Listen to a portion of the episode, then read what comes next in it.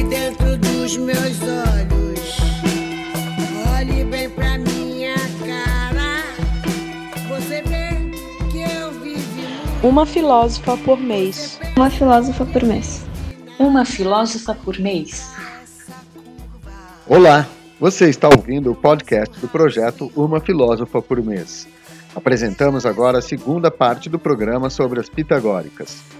Agora, as professoras doutoras em filosofia Ilse Siebel e Janine Sattler refletem sobre os fragmentos das cartas e obras dessas mulheres que chegaram até nós, ampliando para o sistemático processo de silenciamento pelo qual passaram todas as filósofas ao longo da história.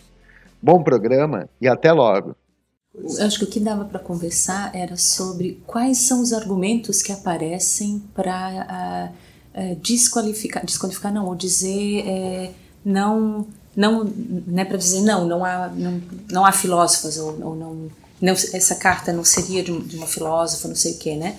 O que eu pensei foi esse argumento da, da Marguerite de quando ela diz que uh, poderia haver dúvidas quanto à capacidade uh, ou a, a, a, o fato dessas mulheres terem sido letradas ou não, estarem escrevendo, podendo escrever ou não, e quando ela coloca mais do que isso, é que a, a, questão da filosofia é uma questão oral, uma questão de fala pública, e a gente comentou que é, é, Sócrates é alguém que não tem nada escrito, por exemplo, porque realmente a realidade é uma realidade de fala pública, uma filosofia, é, a filosofia é o do debate em público, né? E quando ela disse por causa disso deveríamos desconfiar de que não havia filósofas, porque seria muito escandaloso, ou a mulher que está em público debatendo com homens é só um tipo de mulher que daí é libertina ou alguma coisa assim para estar no público e ainda para além disso, não só estando no público, mas debatendo com um homem, é, seria um tipo de mulher é, que não seria bem vista. Então a fala dela já seria desqualificada pelo fato dela estar tá fazendo isso que é, que é desconsiderado, que não é visto como lícito para uma mulher, né? Esse argumento também me incomodou assim, porque eu, eu né, por causa da questão do atenocentrismo, né, de imaginar que nós estamos talvez falando de uma realidade, de um determinado lugar, e nesse lugar e nesse espaço as mulheres não estão autorizadas a falar em público e eram mal vistas.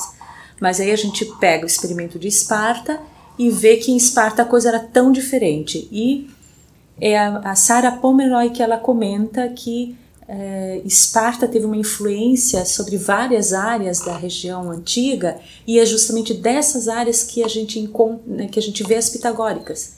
Então, se nós olhamos na maioria das cidades por onde as, da onde as pitagóricas vêm, são cidades que Esparta teve mais colonizou ou teve maior influência.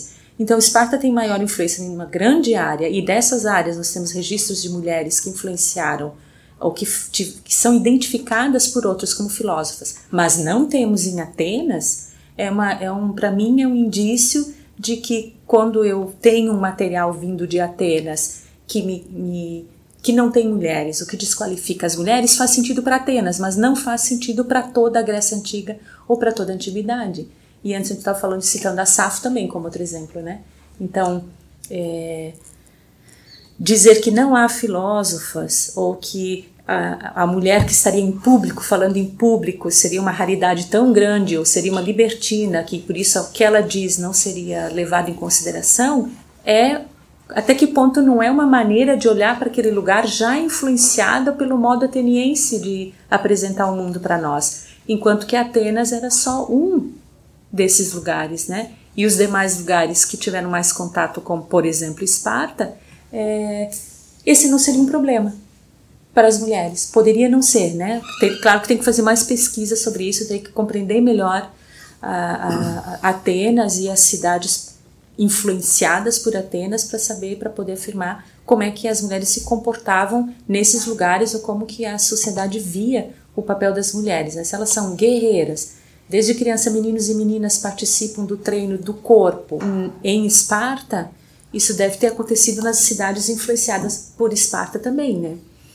Então, eu acho que esse argumento pode ser válido para Atenas, talvez, mas não para as outras cidades, e justamente é de onde nós encontramos as pitagóricas. Então, isso me incomoda. E isso pode ter a ver com a, a, a formação conceitual advinda também uh, dos mitos.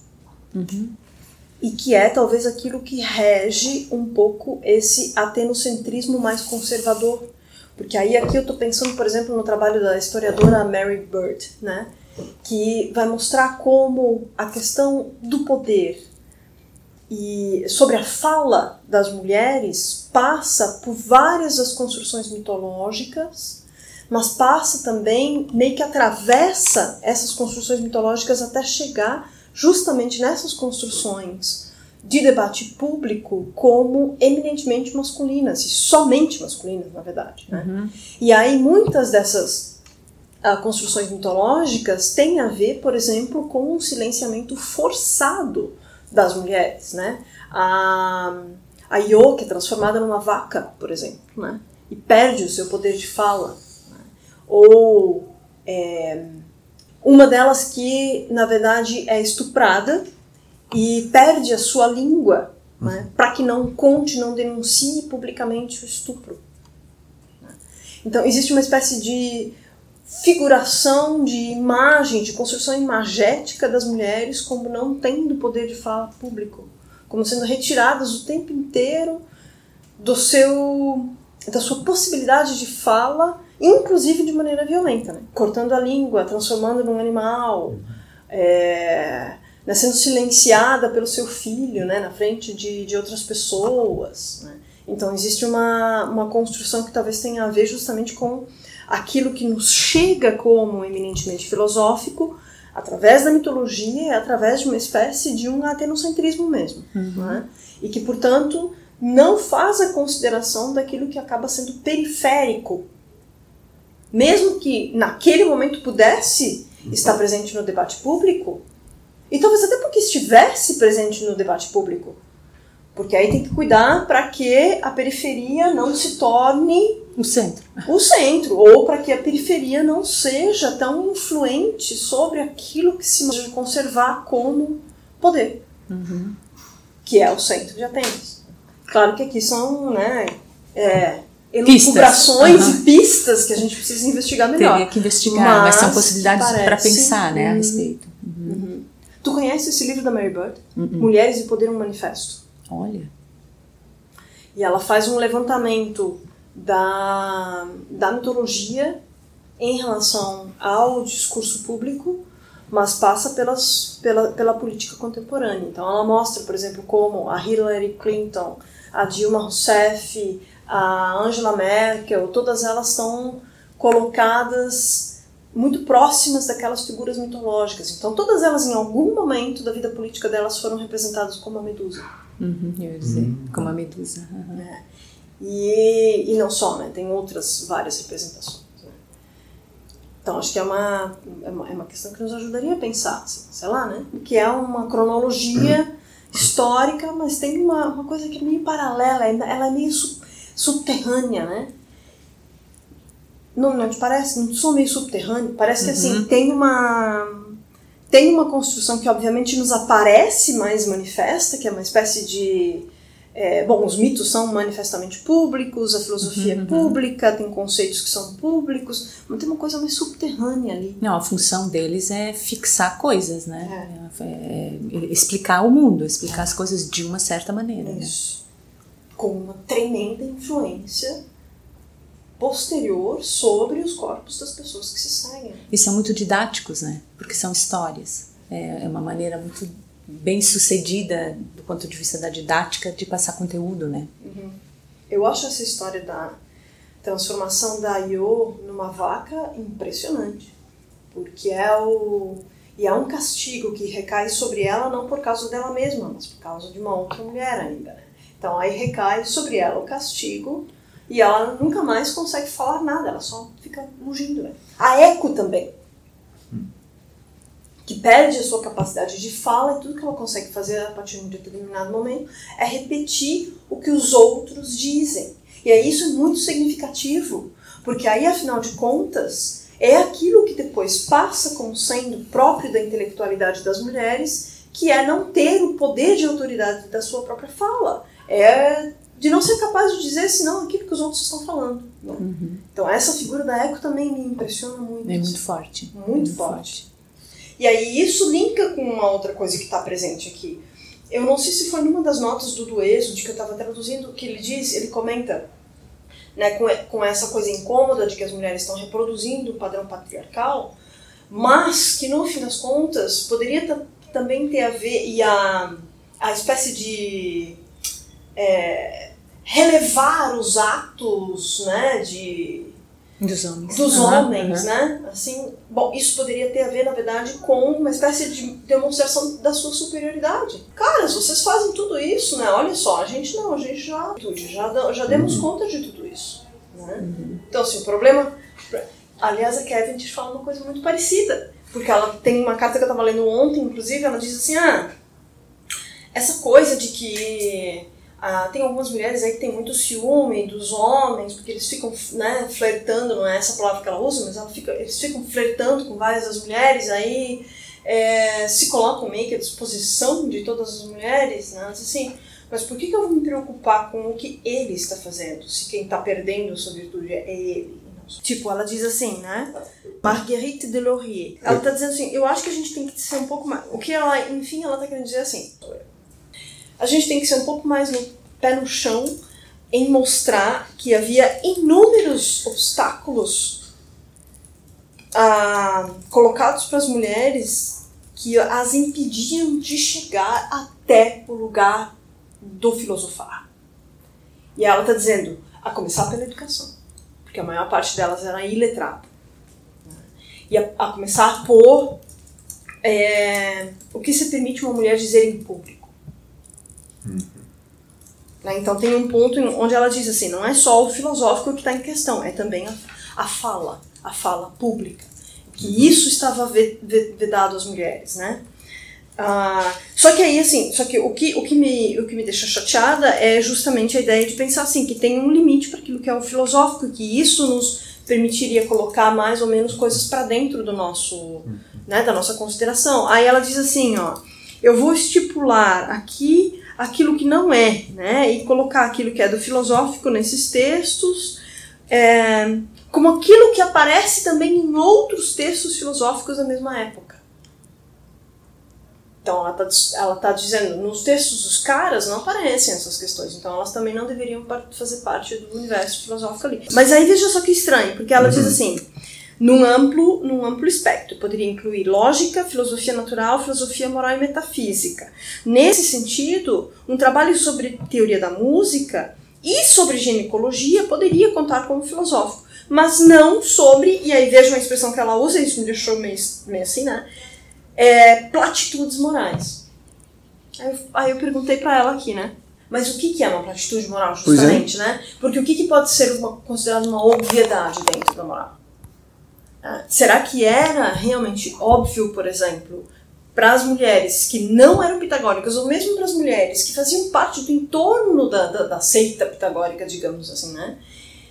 Que a construção da virtude se dava através da valorização dessa moderação, né, da temperança, que tem, tem, tem as diferenças né, de tradução de moderação e uhum, temperança, mas é a mesma virtude. Uhum.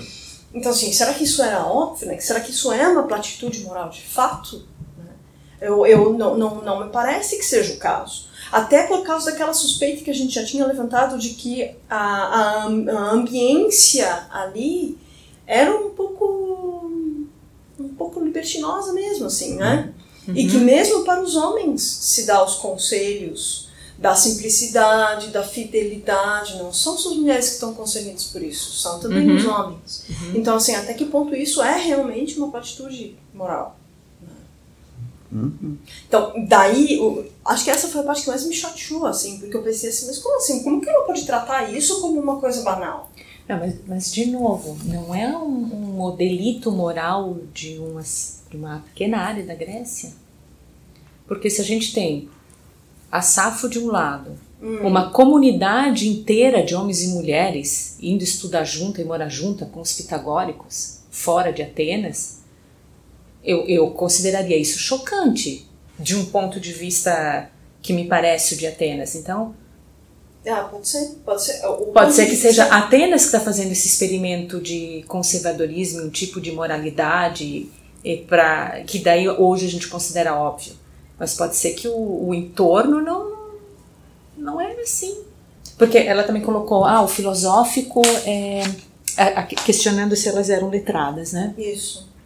Ela colocou aqui que é, a- a- antes de Sócrates, em especial, a filosofia acaba sendo um debate público. Isso. E ela diz, então, mais improvável ou difícil, não sei o que, da existência de uma filósofa nem era o fato de poder escrever ou, ou ler, era o fato de ir para um debate em público com um homem, ou com homens, né? Mas, que essas mulheres seriam vistas como beirando a imoralidade, né? Ela diz, são só as- essas mulheres aqui vão para o público, estão ali se pegando no verbo com os homens, né? Mas aonde? Em todo lugar? É a sacanagem daí bem elaborada, né? Some com tudo, que daí você não tem como afirmar que estas mulheres que são que você ouve falar por aí que são filósofas, né? Que você ouve falar que a, a- que em vez ou outra alguém faz referência, né? Então quem elas são? Aí você só sobra com material de que não elas são estão lá voltadas para o ambiente do doméstico.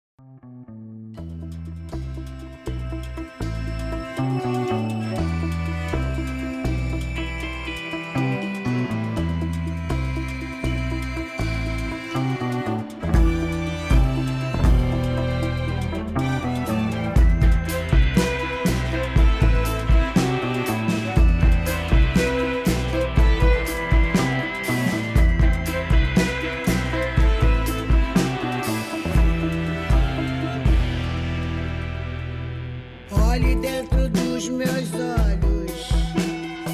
Olhe bem pra minha cara. Você Você acabou de ouvir a segunda parte do programa sobre as pitagóricas no podcast do projeto Uma Filósofa por Mês.